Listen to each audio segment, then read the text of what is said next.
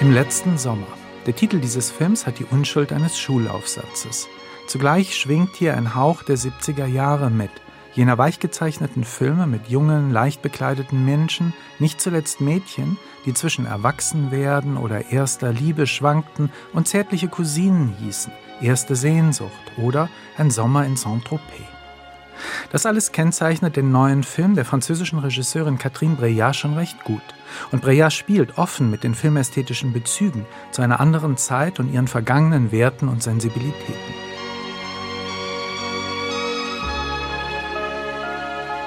Zugleich ist Breillat eine ganz und gar zeitgenössische Filmemacherin, deren Werk ohne seine politische Dimension nicht zu denken ist. Immer wieder sucht die von einer geradezu jugendlichen Lust einer Provokation getriebene, mittlerweile 77-jährige Filmemacherin die Empfindlichkeiten des Publikums, die Triggerpunkte, an denen sie ihren Geschichten irritierende Kraft geben kann, mit denen sie unsere Wahrnehmungsgewohnheiten und unsere moralische Gemütlichkeit herausfordert. So auch in diesem Fall. Im letzten Sommer beginnt wie ein ganz normaler, konventioneller französischer Autorenfilm. Im Zentrum der Geschichte steht eine recht typische, starke Frau aus dem wohlhabenden Bildungsbürgertum. Anna, Anfang 50, gut aussehend, ist eine erfolgreiche Anwältin, die vor allem weibliche Mandanten verteidigt, die sexuell missbraucht wurden. Sie lebt ein zufriedenes Leben, wie es für diese Gesellschaftsschicht selbstverständlich ist. In einem Landhaus, mit einem liebenden Geschäftsmann als Gatten, zwei aus Asien adoptierten Töchtern, Designermöbeln und schicken Autos. Hallo Theo.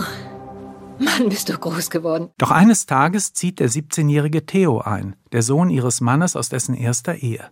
Um ihn auf den richtigen Weg zu bringen, beschließt sein Vater, ihn seiner Ex-Frau wegzunehmen und ihn dort besser zu erziehen. Doch bald entpuppt sich der Stiefsohn als Unruhestifter. Er klaut, er ist frech und rüpelhaft. Die Stiefmutter ist zunächst genervt, doch bald erliegt sie dem Charme der Jugend, den Theo ein bisschen kalkuliert, ein bisschen spielerisch einsetzt. Beide spüren die Zweideutigkeit der Situation, aber sie können nicht widerstehen. Und es beginnt eine wechselseitige Amour fou, die sich im weiteren Verlauf des Films in einer vorhersehbaren, zugleich faszinierenden Abwärtsspirale entwickelt.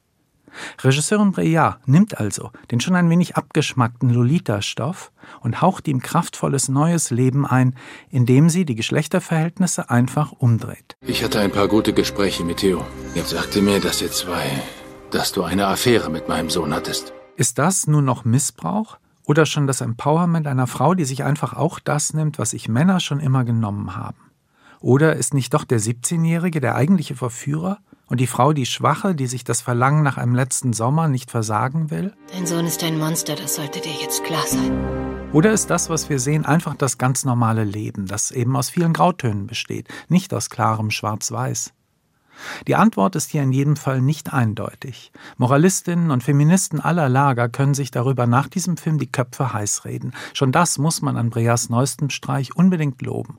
Aber auch filmisch kann man viel schätzen. Denn im letzten Sommer lebt von kalkuliert eingesetzten ästhetischen Schocks. Die erwähnte Abwärtsspirale der Hauptfigur Anna besteht nämlich vor allem darin, dass sie die Idee des Surrealisten Georges Bataille in die Tat umsetzt, dass das echte Leben sich nur in der auch erotischen Selbstverschwendung ereignet. Und die zugleich immer ein Mensch ihrer Klasse bleibt, eine Privilegierte, die alles haben, aber nichts opfern will, und die bis zum Schluss erbittert und mit allen Mitteln, Lüge, Heuchelei, Rechtsbeugung, darum kämpft, ihr bürgerliches Leben zu verteidigen. Wir sind eine Familie. Wir müssen einander vertrauen.